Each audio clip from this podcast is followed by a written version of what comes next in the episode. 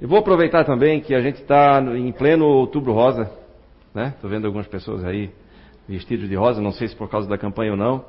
E também ontem foi o Dia Mundial da Saúde Mental. Certo? Então vamos tentar fazer um link disso tudo com inversão de valores e com o que o Espiritismo nos fala sobre cuidar do corpo e do espírito. Porque muitas vezes a gente analisa isso tudo separadamente. A medicina analisa de uma maneira, a medicina e as suas diversas especialidades, como se a gente é, é, nos separa, como se nós fôssemos, fosse possível separar cada órgão, se um órgão depende, independesse do outro, né? Na verdade é um sistema bastante complexo. E não dá para separar também o corpo do espírito. Os efeitos que um exerce sobre o outro, como fala ali, né? Nós sofremos influência e influenciamos o tempo todo o tempo inteiro. Então, é necessário, para que a gente possa ter uma visão clara da vida, uma percepção adequada, que o nosso corpo esteja bem. Que a gente possa é, perceber, ter as sensações certas, né? E aí eu vou começar por um tema aqui, é, eu diria que pesado, bastante pesado. Essa semana foi divulgado aqui, nós Aqui. Saiu nessa revista aqui, uma revista bastante conhecida.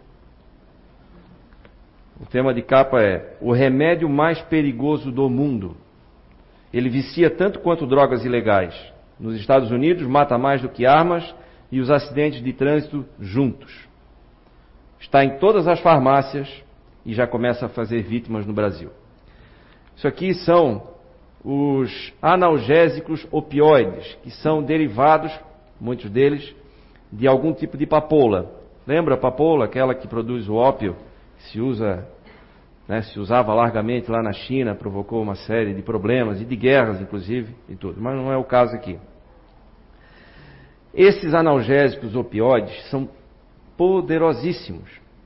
E aí é que vem a questão: será que é uma inversão de valores? Ou será que são descuidos? Ou será que falta entrosamento? Será que o Espiritismo então veio para promover esse entrosamento entre medicina, é, corpo e alma? Né? Acredito que sim. Né? E acredito que tem que o papel do Espiritismo é exatamente de instruir, de provocar raciocínio, de provocar pesquisa. Hoje a pesquisa é muito fácil para nós, todo mundo tem acesso à internet, tem muita coisa aí. Né? E a gente precisa ter um senso crítico maior, não se deixar levar tanto assim pelas propagandas. Né? Nós temos aqui é, alguns pesquisadores que se comunicam aqui no, no CEIU, durante Foreblue, dois deles muito importantes foi o Dr.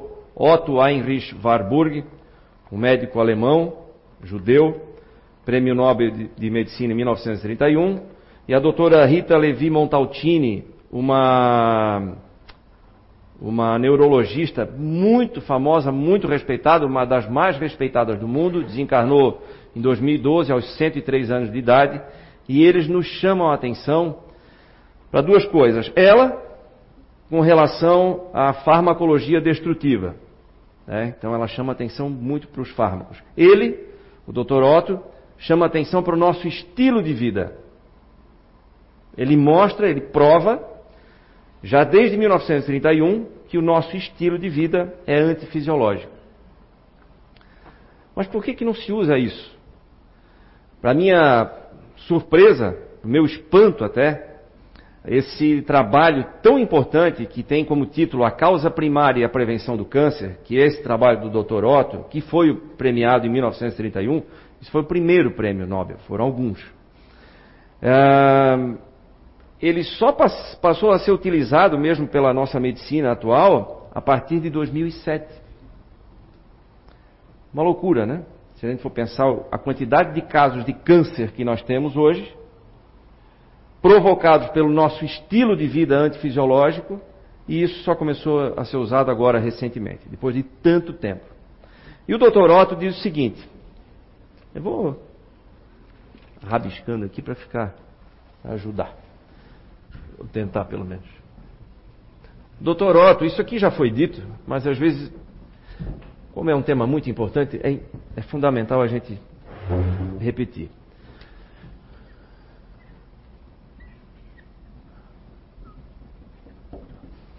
Tabela pH. Tabela pH, todo mundo já deve ter ouvido falar, é, é uma medição de, entre ácidos e entre eh, se uma substância está ácida ou alcalina. Ou seja, pH próximo de zero é extremamente ácido, pH 7 é neutro, pH 14 é alcalina. Essa tabela vai de 0 a 14. O nosso corpo funciona com pH 7,36 a 7,42, se eu não estou enganado, tá? Mas mais ou menos isso aqui.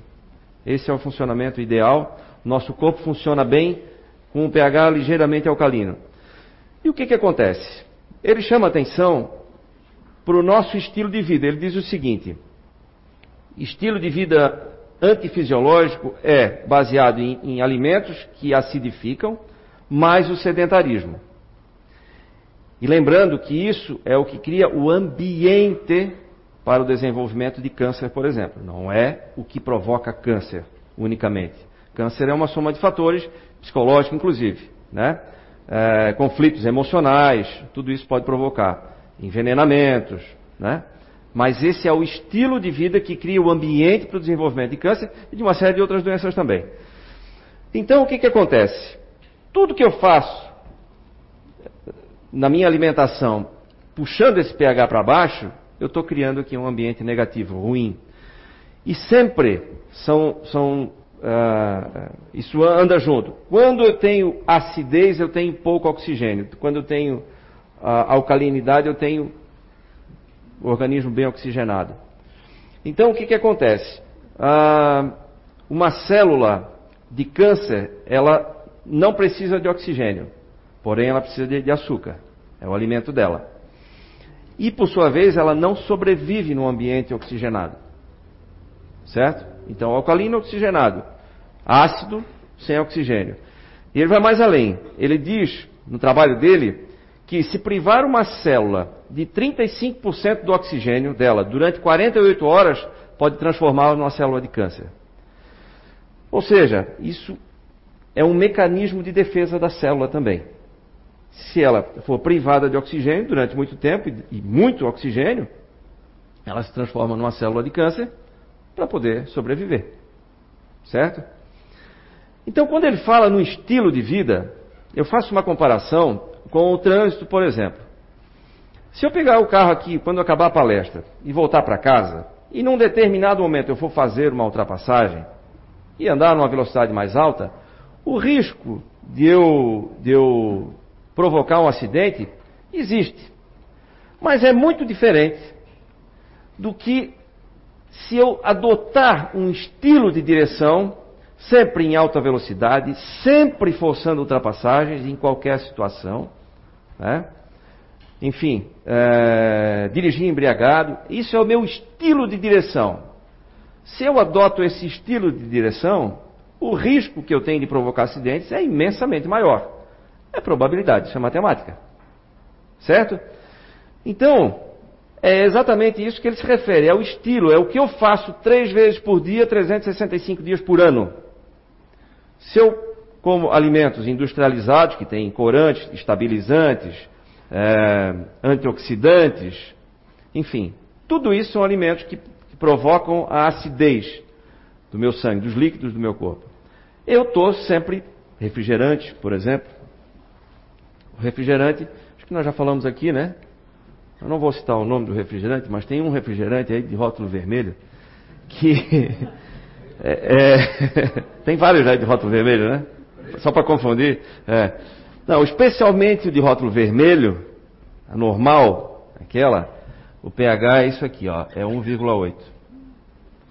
Por isso que tem aquelas receitas, né, usa para desentupir cano e tal, é porque é ácido mesmo, ácido para valer.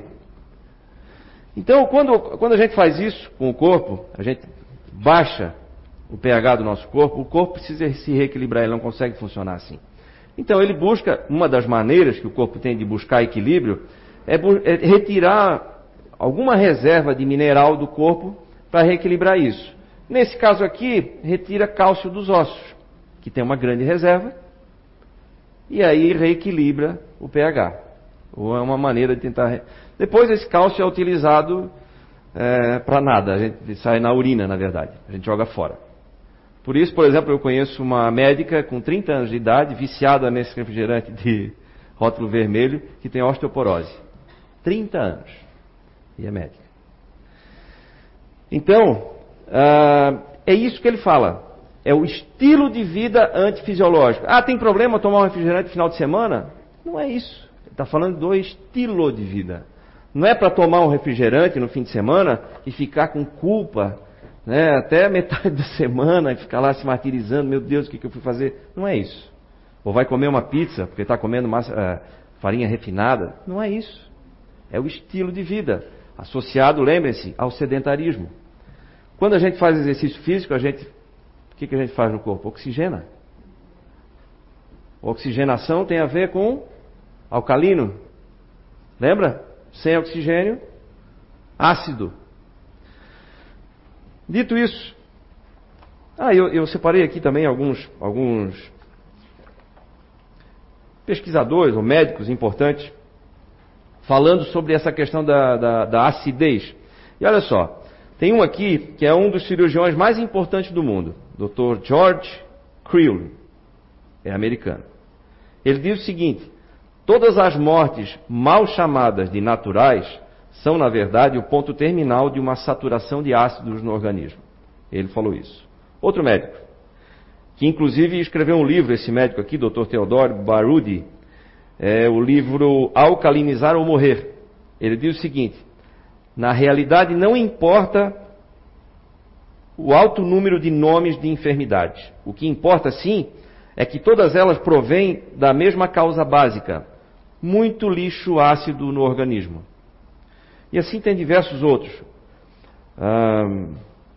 tem vários aqui, eu separei alguns. Então, chamam todos a atenção para a questão da acidificação. E sabiam que a gente se acidifica também pelos sentimentos que a gente nutre, que a gente desenvolve, que a gente mantém? A gente nunca ouviu falar aí, a gente ouve falar, né? Nossa, que pessoa azeda. Não é? Né? sempre de cara feia, reclamando, tudo é ruim, enxerga sempre pelo lado negativo das coisas. Pessoa azeda. É isso mesmo. A gente fica azedo. Mas tem dias que a gente está azedo. O problema é o estilo de vida. É três vezes ao dia, 365 dias no ano. Né?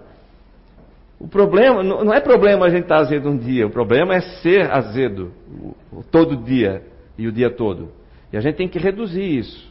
Deixar de ser azedo o máximo possível, né? Não sejam doces também, porque o açúcar também é. doces demais também é problema, tá?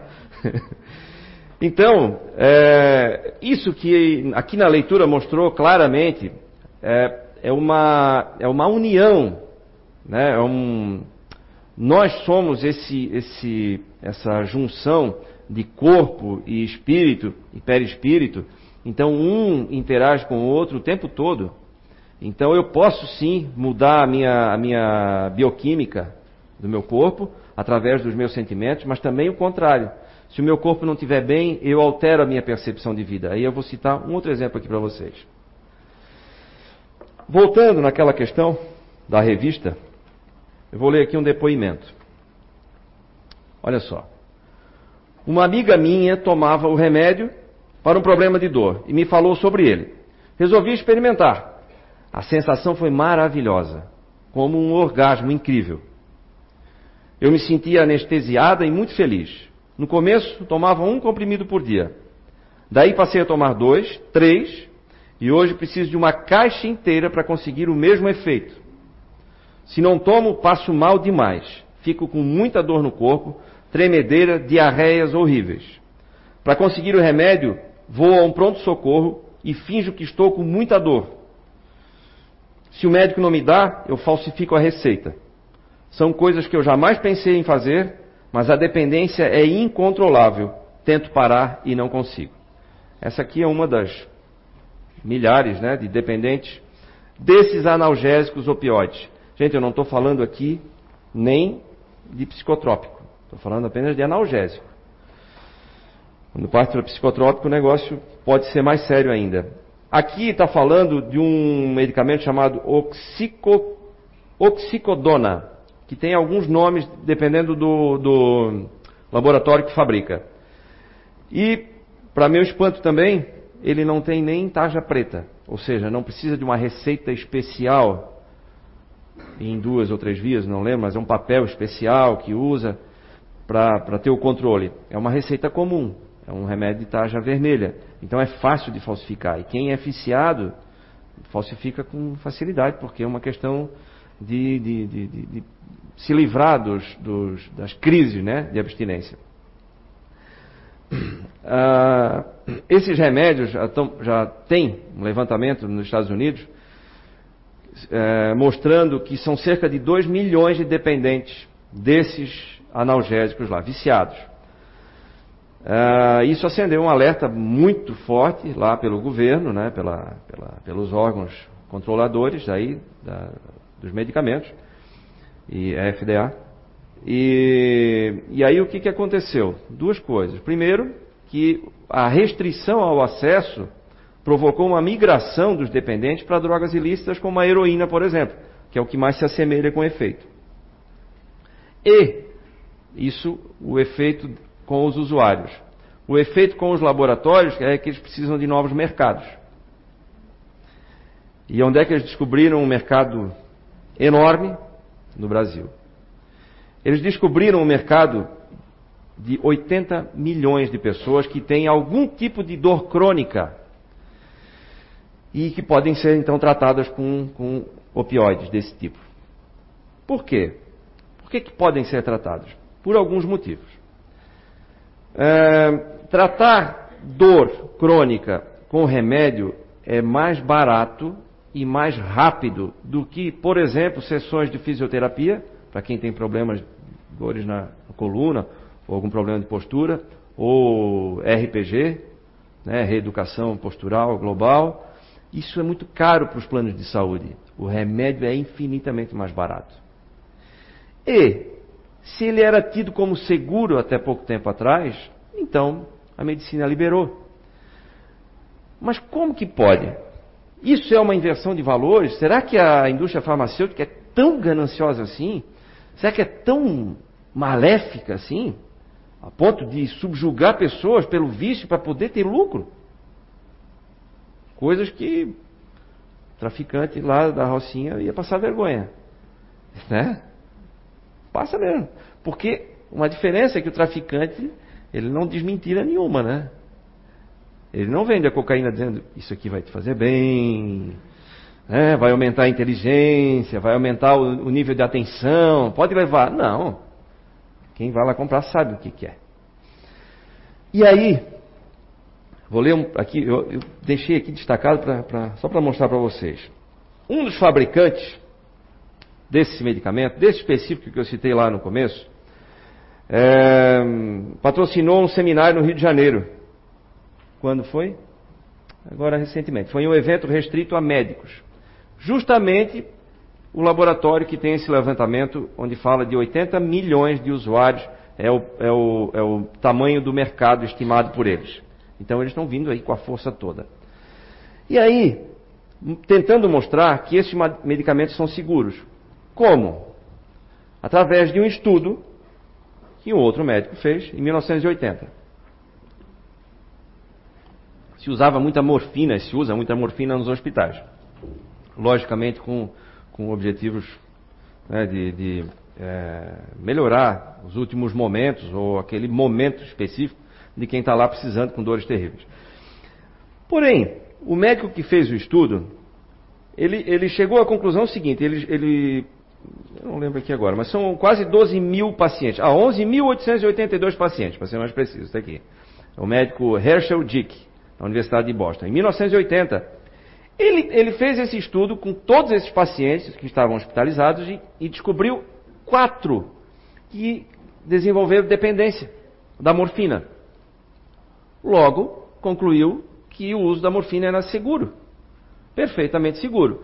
Esse estudo passou, batido, até que em 1986 a, a, a indústria farmacêutica e a imprensa também, opa, peraí, isso é seguro, não tem problema nenhum. Então vamos receitar opioides para qualquer tipo de dor. Se tem dor, pode receitar opioide que é seguro, sem problema nenhum. Só que ninguém se deu conta do mais óbvio. Ah, o estudo foi feito dentro de um hospital, um ambiente absolutamente controlado, muito diferente do que acontece aqui fora, quando eu vou na farmácia e levo uma caixinha para casa e uso como eu quiser.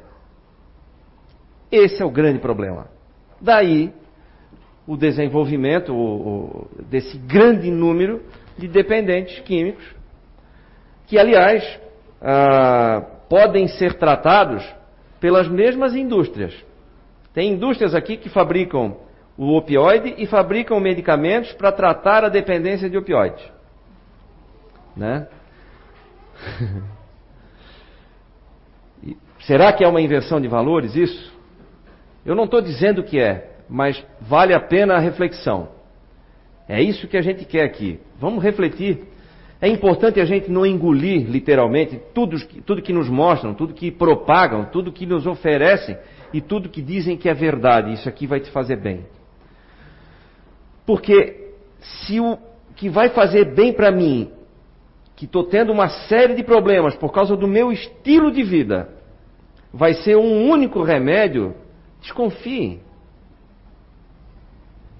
Como é que eu vou corrigir tudo se todo mundo diz que eu preciso me alimentar direito? Que eu preciso, nosso corpo precisa de exercício físico, precisa oxigenar. Todo, não, aí eu abandono tudo isso e vou acreditar num remédio. Ou depois numa série deles. Aí eu vou contar um caso que eu presenciei essa semana. Desculpa, semana retrasada. Tem um senhor que eu conheço, ele, ele vende doces e tudo e tal. E aí ele entrou lá no escritório, a gente se encontrou ali na recepção e ele estava preocupado. Ele estava com uma caixa de remédio na mão e dentro da caixa tinha uma seringa, mais ou menos desse tamanho. E ele está fazendo um tratamento de câncer, câncer de próstata. Então ele estava muito preocupado que aquela ali era a última dose que tinha acabado o remédio no SUS. Aquele remédio era, era distribuído pelo SUS. É distribuído pelo SUS. E e ele estava preocupado porque não tinha como conseguir de outra maneira e que se fosse o caso de procurar fora, custaria em torno de 10 mil reais aquele remédio. E aí tinha mais pessoas ali, eu pensei, só dá licença um minutinho, deixa eu só dar uma lida aqui. Aí eu peguei o nome do remédio e fui pesquisar na internet na hora. Tratava-se de um medicamento para é, inibir ou cortar a produção de testosterona. E aí foi o meu susto. Né? Eu já sabia que a testosterona é fundamental né, no nosso organismo. Ela tem mais de 200 funções, ou cerca de 200 funções no nosso corpo. Eu vou ler aqui para vocês só um trechinho aqui também de uma outra, de outro texto médico. Muito mais do que um hormônio sexual, a testosterona apresenta receptores em várias células do organismo, principalmente cérebro e coração. A síntese proteica para a manutenção da massa muscular depende de testosterona. Ela é responsável por aumentar a capacidade de oxigenação do organismo. Olha aqui. Oxigenação alcalina. Tem participação no controle do açúcar no sangue, estimula o sistema imunológico. É de extrema importância na manutenção da densidade óssea e na produção das hemácias. Como é, um hormônio, como é um hormônio estimulador da síntese muscular e o coração apresenta inúmeros receptores de testosterona, a fraqueza do músculo cardíaco pode ser atribuída, no processo de envelhecimento, aos seus baixos níveis. Vamos guardando aí, gente. O aumento de gordura ao nível, ao nível da região abdominal também é consequência dos baixos níveis do hormônio, o que aumenta o risco de ataque cardíaco além do aumento da pressão arterial em, paciente com, em pacientes com baixos níveis de testosterona, que também. Uh, então, vamos lá, cortei aqui. Outro, outros. Também é observado perda de capacidade de concentração, alterações de humor, irritabilidade, perda de memória, redução na agilidade intelectual, reclusão, cansaço generalizado, uh, enfim, são, são sintomas de ordem psicológica relacionados ao déficit hormonal. Todos esses sintomas podem estar correlacionados a um quadro de depressão. Olha só, aí isso tudo também por esses, por esses é, enganos, vamos dizer assim, uh, estudos mal feitos talvez, talvez inversão de valores, tem muita, muita, muito interesse em jogo também, eu não quero muitas vezes acreditar em novos estudos, né? Mas o fato é que existem milhares de estudos hoje, ou centenas deles que sejam, é, estudos muito sérios, estudos que, que têm mais de 30 anos de acompanhamento, chamam de follow-up, acompanhamento dos pacientes, mostrando que é exatamente o oposto do que se acreditava. Antes, antigamente acreditava-se que a testosterona, quando a gente começa a envelhecer, acho que a partir dos 40 anos, ou 30, 35 anos, a gente já começa a produzir menos, o homem começa a produzir menos. Então, o ideal seria a gente repor isso, a gente manter os níveis adequados e manter uma saúde geral muito melhor. O que acontece?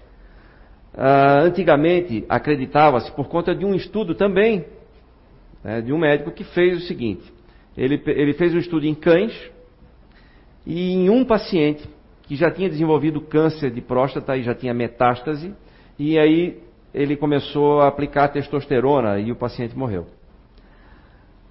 Aí ligou-se o uso de testosterona com o desenvolvimento de câncer de próstata. Isso lá atrás. Ok, sem problema nenhum, as condições eram outras. Porém, acreditar nisso hoje ainda, aí é que é questionável. Por que, que acredita nisso? Diante de tantas evidências que dizem o contrário, que exatamente manter a testosterona em níveis adequados evita o câncer de próstata. Câncer de próstata em alguns casos agora está sendo tratado com um bombardeio de testosterona. E por que que alguns profissionais, ou por que que os laboratórios né, que vendem essas injeções tão caras, não enxergam essas outras pesquisas mais recentes, com um acompanhamento muito mais abrangente, muito mais tempo, por consequência, muito mais confiáveis. Por quê? Fica aí a pergunta: será que é uma inversão de valores? Ou será que passou, ninguém viu?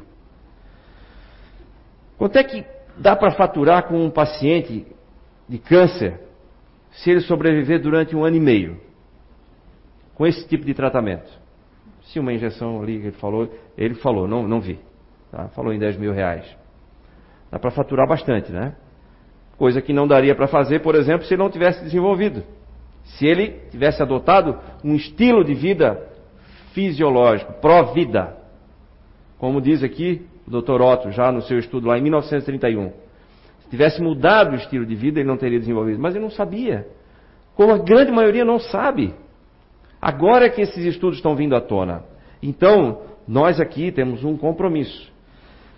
Primeiro, conosco mesmos, mesmos questionar, desconfiar Segundo, procurar mais informação, procurar outras opiniões. Ah, eu vou num outro médico, mas um outro médico que segue a mesma linha, que tem a mesma opinião, não é uma segunda opinião, concorda? Então eu não preciso nem em outro médico, procure outros especialistas a respeito do mesmo assunto. Procura na internet, certifique-se de que são sérios, que tem estudos é, consistentes para falar disso, do determinado assunto que for. Mas desconfiem, esse é o detalhe.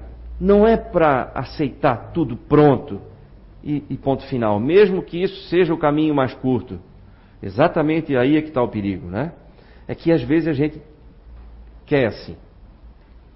Ou vocês acham que o médico ah, agrada se ele não receitar já de plano um remédio que seja? A gente é capaz de reclamar do médico, se for lá fazer uma consulta, reclamando de dor, e o médico não receita nada. Ele diz assim, olha, tu precisas correr, precisa caminhar, precisa fazer alongamento e tal, porque o teu problema é de postura. Ok? Só isso, doutor? É? Só isso? Só isso. E volta aqui daqui um mês eu quero te ver. beleza, sai dali. Meu, isso aí não entende nada. Né? Procurar o outro que vai receitar o quê? Ressonância magnética, um monte de exame caro e tudo e tal, tem a indústria do exame também. E remédios, remédios, né? Opioides, se for o caso. Por quê, gente? Porque precisa, a gente acabou aceitando isso como sendo uma verdade. Remédio cura doença. Não é. Remédio elimina os sintomas temporariamente, mas a que custo? Remédio para baixar colesterol. O custo é altíssimo para o nosso organismo. Certo? Remédio para baixar pressão. Esse cidadão que estava lá, aí tomando o remédio para cortar. Vamos, vamos, imaginar a situação, olha só. Tomando remédio para cortar a produção de testosterona. Aí o que, que acontece? Aumenta a pressão arterial, o músculo cardíaco começa a ficar fraco, certo? Porque a testosterona tem um papel fundamental ali. Aí Vamos lá. Ele, aí, com falta de testosterona, ele fica depressivo. Reclama para o médico. O médico dá um antidepressivo. O antidepressivo geralmente sobrecarrega o fígado, mas também pode provocar outras, outras reações, como aumento de pressão. Aí aumentou a pressão, ele vai lá no médico, o médico receita um remédio para controlar a pressão. Ok. Controlou a pressão, geralmente os remédios de controle de pressão provocam lesões nos rins. Quem toma remédio de pressão durante muito tempo, geralmente desenvolve alguma deficiência no renal. Certo? Por quê? Porque isso não foi feito para isso. No caso, se eu tenho pressão alta, não é com remédio que eu tenho que curar. Eu tenho que resolver a causa. Se eu estou com sobrepeso, se, qual é a minha alimentação, enfim, qual é o meu estilo de vida estresse demais, durmo pouco, uma série de coisas. Por isso que nós temos que considerar o todo. E nós é que precisamos fazer isso. Não é o médico. Com raras exceções. Com raras exceções não, mas tem médico que se preocupa com o todo. Mas são poucos. Até porque muitos não têm tempo. Olha só. Deixa eu ver se eu acho que eu separei aqui. Ah, Olha só, tem uma, uma ONG aqui que diz o seguinte: há médicos que não sabem tratar a dor e nem tem tempo para os pacientes. É mais simples receitar um comprimido. Por quê? Porque dependendo do tamanho da fila, né, não dá para prestar atenção em tudo mesmo. Não dá para ter uma conversa com o paciente. Então não é culpa dele muitas vezes. Ele está inserido também num sistema que está descompensado, está desequilibrado. De quem é o papel? Nosso.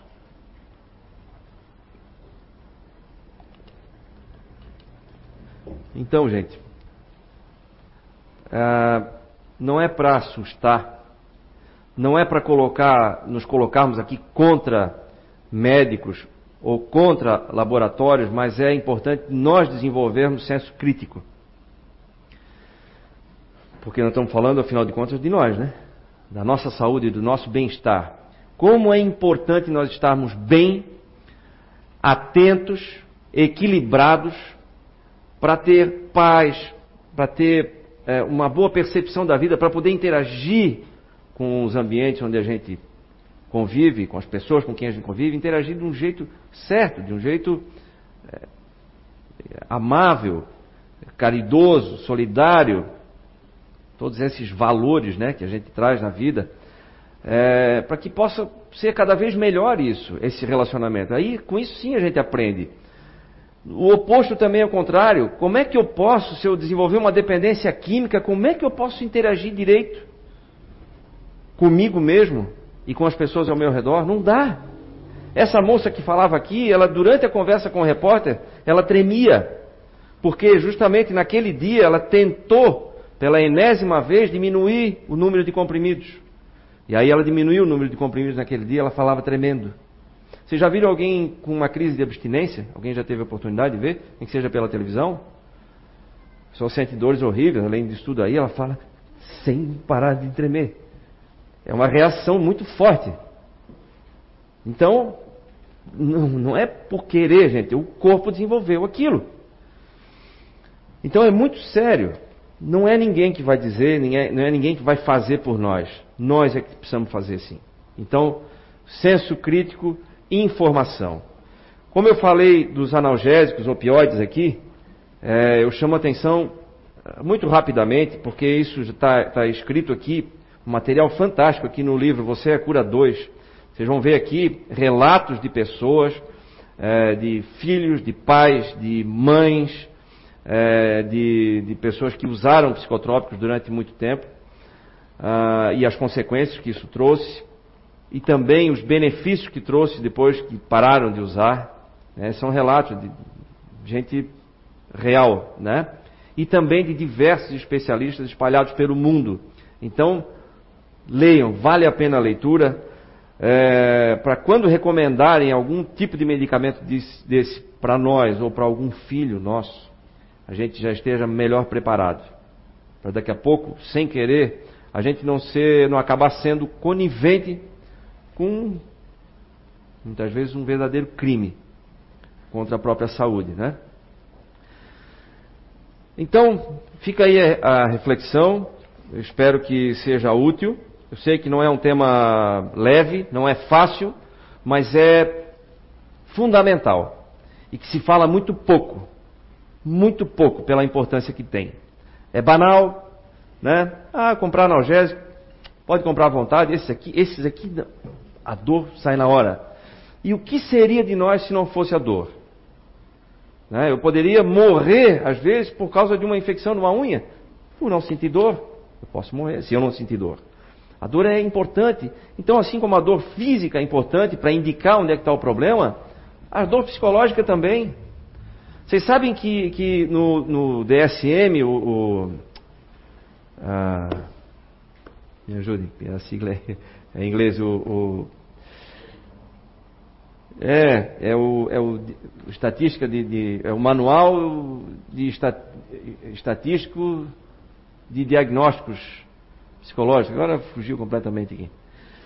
É, é o manual da psiquiatria. Então ali nós somos enquadrados em diversas síndromes, porque doença mental fisicamente ela não existe, não há nada que consiga comprovar uma doença, então tem que ser na base da síndrome, né, do, enfim, ou transtorno, são apenas os efeitos. E chegou-se ao absurdo de poder caracterizar uma pessoa com depressão, caso ela, per... Eh, depois de, uma, de, perder um ente querido, é, considerava-se, se eu não me engano, antes, três meses era o tolerável, depois disso ela é considerada depressiva. Agora, é, ela pode ser considerada imediatamente, ou seja, não pode ficar triste se morrer alguém da família. Cuidado. E mais grave, se você recusar o tratamento, você é enquadrado num outro. No, aí sim, aí eles consideram uma doença, porque ele está se recusando ao tratamento. Aí é outro problema também. E eu é, quase tive que enfrentar isso no colégio, né, com meu filho, quando eles chamaram a atenção. Como eu já conheço o grupo de inteligência, sei como é que funciona. Mas eu, eu também entendo que a maioria das pessoas não, não, ainda não teve acesso aos grupos naturais de inteligência. Mas aí me chamaram a atenção para o seguinte: olha, tem que ir na, na psicopedagoga e tal, que aí eu sabia que provavelmente iriam indicar o uso de ritalina, e se não quiser, o colégio pode tomar outras providências, como por exemplo expulsar a criança de lá. Né? Ou então, para os adultos, quando se recusa ao tratamento, isso que eu falei. Então é muito sério. É um cerco. Será que isso é falta de informação ou é uma inversão de valores? Aí. É lucro, não importa o custo. Né? Não estou dizendo, não posso afirmar, mas vocês podem tirar suas conclusões. Ok? Vamos encerrar? Lota, pode colocar o nosso vídeo aqui agora, peraí. Este homem pegou uma nação destruída, recuperou sua economia e devolveu uma cura ao seu povo. Em seus quatro primeiros anos o desempregados caiu de 6 milhões para 900 mil pessoas. Este homem fez o produto interno bruto crescer 102% e a renda per capita dobrar. Aumentou os lucros das empresas de 175 milhões para 5 bilhões de dólares. E reduziu a hiperinflação em máximo 25% ao ano. Este homem adorava música e pintura. E quando jovem, imaginava seguir a carreira artística.